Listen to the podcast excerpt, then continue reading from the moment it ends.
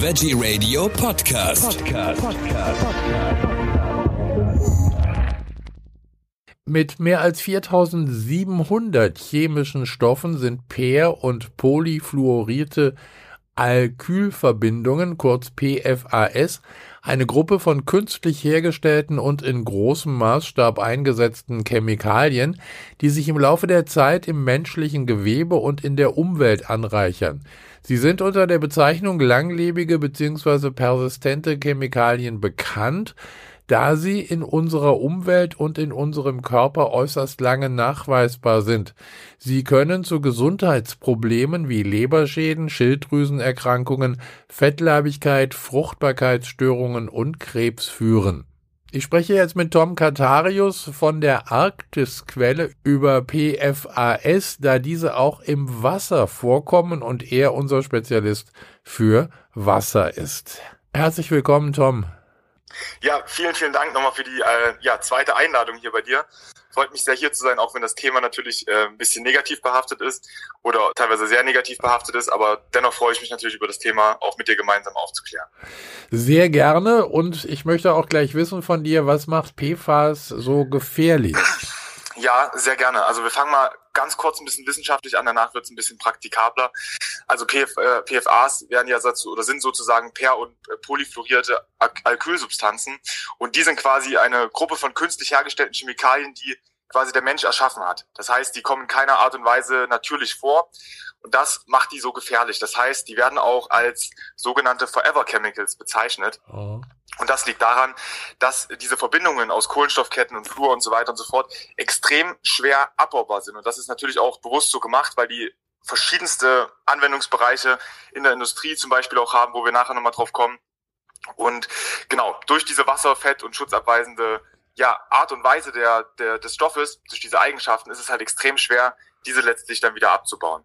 Das mal ganz grob dazu gesagt. Und genau, die finden halt in nahezu allem, was man so kennt, äh, Anwendung, sei es normal beschichtete Pfannen, sei es im Shampoo, sei es bei Farben und Lacken, sei es im Backpapier. Und natürlich diese ganzen Anwendungsbereiche führen dann letztlich dazu, dass sie auch, äh, ja, wo wir nachher bestimmt auch nochmal zu, zu kommen, letztlich auch ins Grundwasser gelangen, in unsere Böden gelangen und so weiter und so fort. Du hast es schon gesagt, wo sie vorkommen. Also äh, diesen Shampoos finde ich natürlich besonders bedenklich, weil äh, da kommt man ja auch sehr nah an die Haut ran. Aber ja. äh, logischerweise äh, über das Wasser, was ich dann zum Duschen nehme zum Beispiel, geht das auch alles ins Grundwasser rein. Genau, also die, die Thematik ist, ist, ist quasi so, dass ja alles, äh, alles, wo die drin vorkommen, wie gesagt, sei es Farben, Lacke, aber auch Shampoos oder auch ganz viele Lebensmittel, wo sie jetzt letztlich auch in letzter Instanz drin sind. Übrigens auch, da haben wir natürlich hier bei Veggie Radio Glück vermehrt auch in tierischen Lebensmitteln, das heißt in Fleisch, in Fisch. Ja. Da ist es auch sehr besonders drin. Und diese ganzen Sachen kommen natürlich dann auch letztlich wieder ins Grundwasser. Zum Beispiel werden auch die Sachen äh, auf dem Acker teilweise mit ausgetragen durch verschiedene Prozesse, die davor abgelaufen sind. Und das kumuliert sich natürlich alles, beziehungsweise das Grundwasser ist ja immer so ein bisschen der Spiegel der aktuellen Entwicklung der Menschheit, wie viele Giftstoffe werden ausgetragen, wie sieht's da gerade aktuell aus. Und äh, ja, das vermehrt sich natürlich immer wieder, nicht nur PFAs, aber natürlich jetzt gerade vor allem auch im Fokus PFAs, weil die natürlich sehr, sehr schwer abbaubar sind. Und da gibt's noch keine einheitlichen und auch vor allem kostengünstigen Prozesse, um diese Stoffe in irgendeiner Art und Weise einfach wieder abzubauen und die zum Beispiel vom Grundwasser wieder äh, zu reinigen. Genau, das ist die Problematik dahinter. Also das heißt, man kann die äh, bei den Wasserwerken sozusagen gar nicht rausfiltern. Ja, also das, das Problem ist, das Einzige, wie man wirklich diese PFAs wirklich vollständig eliminieren könnte, das sind sogenannte äh, ja, thermische Hochverbrennungsöfen. Und das Problem bei dem ist einfach, dass es die nicht in der äh, nötigen Anzahl und in der nötigen ja, Komplexität gibt aktuell, um das äh, zu tun. Und genau, also die Wasserwerke an sich können das nicht äh, in dem Maße rausfiltern, wie es notwendig wäre. Das ist jetzt aber auch wieder eine Sache, da können die Wasserwerke wenig für. Also es ist natürlich immer leicht, mit dem Finger wohin zu zeigen. Mhm. Der Haupt, der Hauptgrund dafür sind natürlich einfach die, die chemische, die chemische Bauweise dieser, dieser Moleküle quasi. Weil durch diese wasserfett- und schmutzabweisende Art und Weise des Baus ist es natürlich extrem, extrem schwer, die abzubauen. Das gelingt auch den Wasserwerken nicht. Und so kommt es natürlich jetzt, ich weiß nicht, da haben sie ja sehr viele Medienberichte sich in letzter Zeit auch aufgeploppt, wo dann teilweise Wasserwerke gesagt haben, äh, als das Thema neu aufkam, ähm, bei uns gibt's keine PFAs oder die sind alle noch in den in den äh, Grenzwerten drin enthalten. Da kommen wir auch gleich noch was dazu zu dem Thema. Äh, aber das äh, jetzt mittlerweile sieht man das auch auf vielen öffentlichen Seiten, dass auch zum Beispiel Wasserwerke in NRW und so weiter das zugegeben haben, dass dort die Grenzwerte überschritten wurden, weil das eben extrem schwer ist, äh, hier, hier rauszunehmen. Und das landet natürlich dann sowohl bei uns im Essen, wenn wir kochen, sowohl beim Duschen und auch in unserer Nahrung, dann auch in letzter Instanz dann auch in unserem Körper, genau. Also in Deutschland wurden ja bisher schon über 1500 Orte gefunden, die mit PFAs äh, äh, verschmutzt ja. sind, ne? Richtig, also das äh, davon auch ja genau über 300 Hotspots ja. Und es äh, häuft sich natürlich, da kommen immer wieder Meldungen, weil jetzt gerade, wenn das Thema natürlich auch in die Medien ein bisschen breiter getreten wird, kommen dann überall auch Testungen, der Druck sozusagen auch auf die Wasserwerke und überall wird natürlich höher. Und da kommen jetzt immer mehr, äh, ja, auch Grenzwertüberschreitungen ans Licht. Ähm, und nochmal zu dem Thema Grenzwertüberschreitung, da ist das so ähnlich wie bei unserem letzten äh, Gespräch. Ähm, und zwar gibt es aktuell schon auf ein paar PFAs, also wie gesagt, wir sprechen hier von einer Gruppe von potenziell 10.000 Stoffen, wovon aktuell ausgegangen wird. Vor ein paar Monaten habe ich noch gehört, es geht so, wird so von 4700 Stoffen ausgegangen. Das heißt, man sieht ja auch, die Zahl könnte sich auch nochmal erhöhen, auch äh, über die 10.000 hinweg. Und da gibt es aktuell vier Grenzwerte, also vier PFAs äh, unterliegen Grenzwerte. Und das ist natürlich auch wieder die Frage, wenn jetzt zum Beispiel die Industrie die Vorgaben hat, vier PFAs haben Grenzwerte, werden dann nicht einfach andere Verbindungen wieder geschaffen, die dann einfach wieder mit überhöhtem Maße zur Anwendung kommen, zum Beispiel bei Beschichtungen oder in, äh, im Essen und so weiter und so fort. Und dementsprechend ist es natürlich sehr, sehr schwer, da ja eine Lösung quasi für zu finden oder dem Ganzen Herr zu werden quasi. Welche Krankheiten können denn eigentlich ausgelöst werden von den PFAs? Ja, also dadurch, dass PFAs Stoffe sind, die quasi der, der Natur, die Natur nicht kennt und quasi nur von Menschen gemacht sind, können da je nach, je nach Kumulation und je nach äh, Menge, die man zu sich nimmt, über die verschiedensten Umwelteinflüsse, Nahrung, Trinkwasser, Essen, können da verschiedenste Sachen entstehen. Also sei es zum Beispiel, dass äh, sich gewisse Drüsen, äh, Drüsen zusetzen können im Körper, verringerte Reaktionen auf auf zum Beispiel manche, manche Impfungen, obwohl das natürlich auch wieder ein anderes Thema ist. Dann gibt es zum Beispiel auch bei, bei Kindern, wenn jetzt zum Beispiel die, die Mutter oder so sehr belastet ist, gibt es zum Beispiel geringeres Geburtsgewicht oder auch, wie gesagt, Übergewicht. Also es hat sehr, sehr viele verschiedene Ansätze wieder oder verschiedene Folgen, weil natürlich das einfach so ist oder man kann sich es einfach so vorstellen, dass es einfach ein Fremdstoff ist, der sich im Körper ansammelt, der schlecht abgebaut werden kann, weil es extra so, weil er extra so konzipiert wurde und dementsprechend überall, wo der sich natürlich im über, überhöhten Maße ansetzt, ja, kommt der Körper natürlich irgendwo zum Stocken und es äh, schleichen sich überall Fehlfunktionen ein, die dann letztlich auch irgendwo langfristig in Krankheiten resultieren können. Also zum Beispiel selbst das Bundesministerium für Umwelt und Gesundheit sagt, dass sie aktuell noch nicht abschätzen können, was da die gesundheitlichen Folgen sind. Es gibt zwar schon einige Vermutungen, dass zum Beispiel auch manche PFA-Verbindungen äh, ja, in Verbindung mit Krebserkrankungen stehen können. Mhm. Das ist noch nicht bestätigt, aber sie sagen halt selbst, dass man aktuell sehr aufpassen sollte und äh, da vieles noch nicht erforscht ist und man da einfach ja noch die Langzeit Langzeitfolgen einfach noch nicht genau abschätzen kann. Also ich habe hier äh, Informationen gelesen, dass der Stoff dann in der Leber äh, vorkommen wird, das Immunsystem beeinträchtigt und auch das Hormonsystem äh, beeinträchtigen ja. kann. Das, der kann genau. Krebs verursachen, du hast es schon gesagt, und unter ja. Umständen zu Geburtsfehlern, Unfruchtbarkeit und andere gesundheitliche äh, Probleme führen. Wie ist es, wie ist es denn da im Wasser? Du bist ja äh, unser Wasserexperte ja. auch. Also ja. äh, äh Trinkwasser, wir haben es jetzt auch gehört von dir, also man, man kann es gar nicht filtern. Also wenn ich jetzt äh, Wasser aus dem Wasserhahn nehme, das heißt, dann bin ich gut dabei, dass ich das äh, mit, mit trinke. Genau so ist es. Also so, äh, man hat man hat zum Beispiel auch ungefähr festgestellt, dass aktuell so, sogar schon äh, 99 Prozent der Menschen diese Gifte im Körper bestehen jetzt muss man sich fragen, wo sind die häufigsten Aufnahmequellen oder was ist eigentlich bei jedem Menschen nahezu gleich? Die meisten Menschen trinken äh, Leitungswasser oder Mineralwasser, wo es teilweise noch weniger Verordnungen gibt. Die meisten Menschen essen jetzt auch nicht nur Bio-Nahrungsmittel und so weiter. Und diese zwei Faktoren, aber vor allem auch im Wasser, da sind die halt auch vermehrt enthalten. Und das, ja, genau. Also gerade das Wasser ist zum Beispiel auch ein riesiger Herd, wie ich es vorhin schon ein bisschen angekratzt habe, durch das Grundwasser, was hauptsächlich natürlich unter anderem, unter anderem verschiedenen Quellen dann auch wieder für Leitungswasser verwendet wird. Da sammelt sich extrem viel von diesen PFAs an weil zum Beispiel auch äh, als, als kleiner Nebeneffekt oder als kleiner Fakt, wenn die Klärwerke zum Beispiel oder die Wasserwerke filtern, dann mhm. entsteht auch sogenannter Klärschlamm.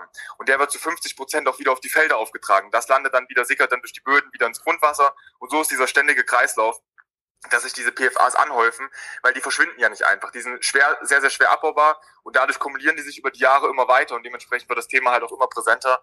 Ähm, ja, und jetzt aktuell ja auch gerade sehr, sehr stark in den Medien. Dementsprechend muss man da schauen, wie man sich wie man sich davor schützen kann, um zumindest für sich selber da einfach eine Reduktion äh, zu schaffen, dass sein Körper da wieder in die eigene in die eigene Kraft kommt, kann man einfach mal so sagen. Wie kann ich mich denn da am besten schützen? Gibt es da überhaupt ja, Möglichkeiten? Auf jeden Fall. Also man kann natürlich sagen, äh, erstmal der erste der erste Punkt ist viel viel Wasser trinken äh, und dann auch natürlich das richtige Wasser. Da können wir auch nochmal nachher gleich zukommen, ja. weil das natürlich das ist allgemein bekannt seit Jahrtausenden. Wasser bindet Giftstoff. Das richtige Wasser kann Giftstoffe binden, kann den Körper entgiften und wieder in die eigene Kraft führen. Das heißt, der erste wichtigste Punkt ist viel, viel Wasser trinken, um seinem Körper einfach seine Widerstandsfähigkeit zurückzugeben. Dann natürlich gibt es aber auch weitere Sachen, die man machen kann. Das sind jetzt auch so ein bisschen allgemeine Sachen, die aber auch hier wieder perfekt zutreffen. Also sei es, man sollte mehr auf seine Bewegung achten, auch eine tiefere Atmung, zum Beispiel eine eine tiefe Atmung, tiefe Atemzüge morgens machen.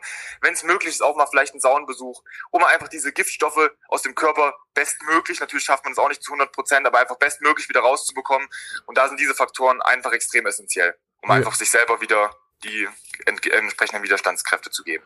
Du hast es gerade gesagt, das richtige Wasser trinken. Was ist denn das richtige Wasser für meinen Körper? Ja, also im Kontext auf PFAs ist ganz klar das richtige Wasser, welches äh, sehr, sehr gering gesättigt ist, dementsprechend extrem viele Giftstoffe aufnehmen kann. Das äh, kann man sich so vorstellen, da hatten wir ja auch beim letzten Gespräch gemeinsam äh, über zum Beispiel die Problematik oder die Thematik äh, Mikrosiemenswert gesprochen, ppm. Mhm. Und diese Grenzwerte sind im Leitungswasser, also wie gesättigt das Wasser ist von verschiedensten Stoffen, kann, können PFAs sein, können Medikamentenrückstände sein und zahlreiche andere Dinge, wie gesättigt das Wasser ist. Und da äh, kommt es darauf an, ein sehr reines Wasser zu trinken, dass das Wasser viel aus dem Körper wieder mitnehmen kann, um halt die Entgiftungs-, Entschlackungsprozesse im Körper ja optimal zu unterstützen. Und ja, da kommt meine, in, in meinen Augen eigentlich nahezu nur als einzig sichere und sinnvolle Lösung eine, eine Filteranlage ins Spiel, die da einfach ja zuverlässig dafür sorgen kann. Also du äh, ähm, bist ja zuständig für diese Filteranlagen und bei dir ja. geht bei dir geht es um diese äh, um dieses Osmose äh, äh Wasser. Äh, genau. Wenn du noch mal erklären kannst, was das bedeutet oder was das ja. ist. Gerne.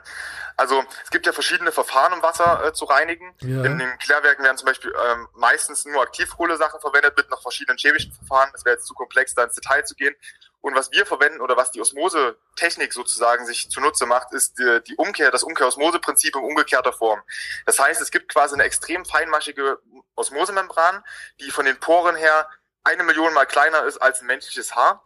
Und dort wird dann mit hohem Druck das Wasser durchgepresst. Mhm. Und das sorgt dafür, dass in dieser Membran nahezu alle Stoffe, das heißt circa 99,9 Prozent in vielen Fällen, dann auch dort hängen bleiben und sozusagen nicht mit wieder ins Trinkwasser übernommen werden, was man dann trinkt.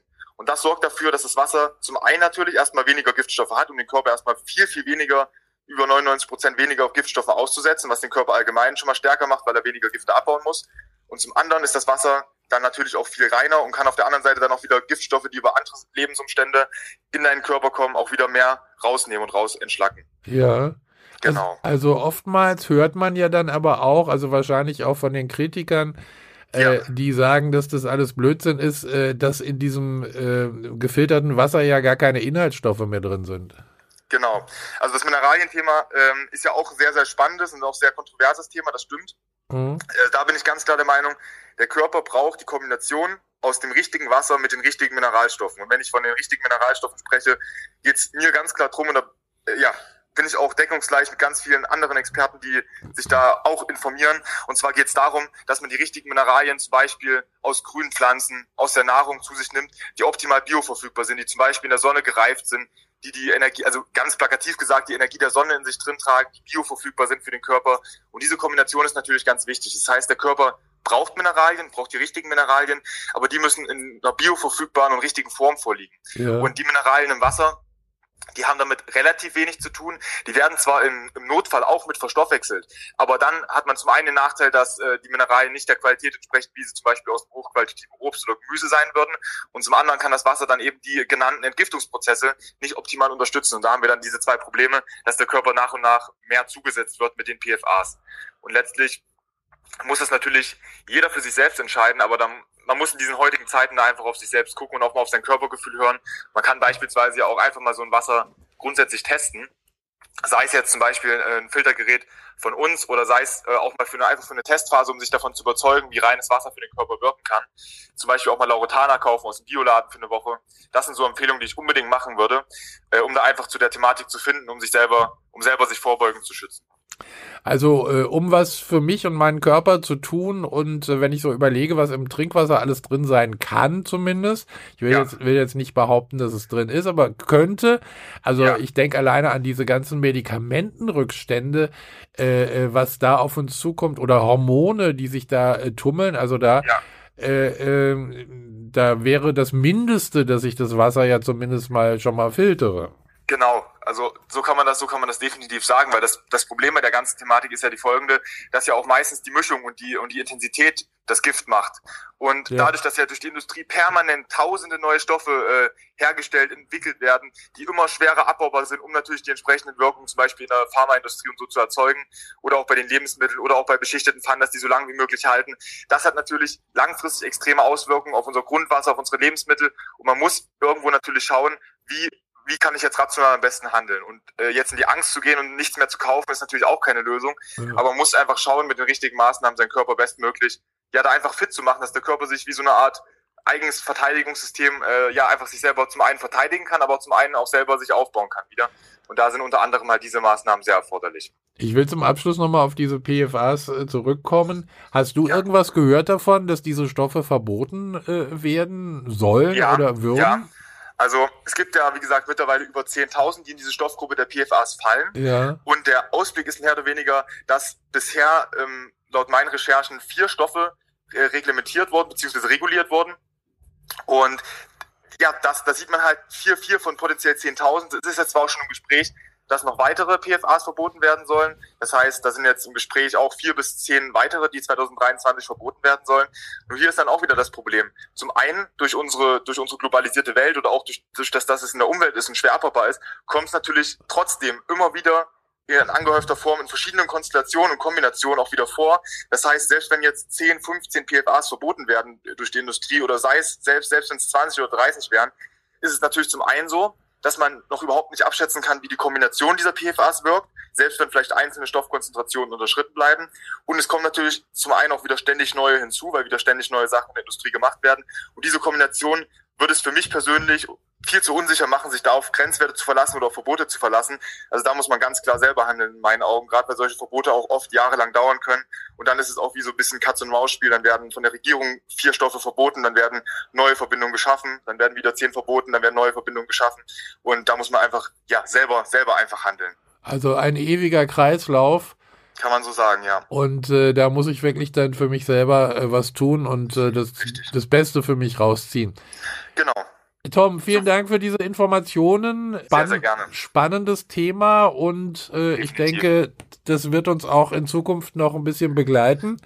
Ja, definitiv. Also davon, davon kann man, davon kann man ausgehen. Also ich glaube wirklich, dass da jetzt nach und nach immer mehr ans Licht kommen wird. Ich hatte ja auch im letzten, in unserem letzten Interview gesagt, dass immer wieder neue Artikel und neue Themen ja. über das Thema Trinkwasser und über diese äh, Schadstoffbelastung zum Vorschein kommen werden. Und ich denke, das wird in Zukunft äh, ja noch weitergehen, das Thema. Ich hoffe mal auch teilweise in eine positive Richtung, aber aktuell gehe ich davon aus, dass der einzige wirklich positive Weg in die Zukunft ist, sich um sich selbst zu kümmern, weil, wie gesagt, die Politik und die Wirtschaft da viel zu lange braucht, beziehungsweise auch teilweise gar nicht den Anreiz hat, da viel zu tun. Ähm, genau, dann, dementsprechend muss man da einfach in die eigene Kraft kommen und sich selber drum kümmern. Dem ist jetzt auch nichts mehr hinzuzufügen. Tom Katarius von der Arktisquelle, vielen herzlichen Dank für diese Informationen. Sehr gerne, vielen Dank für die Einladung. Gerne.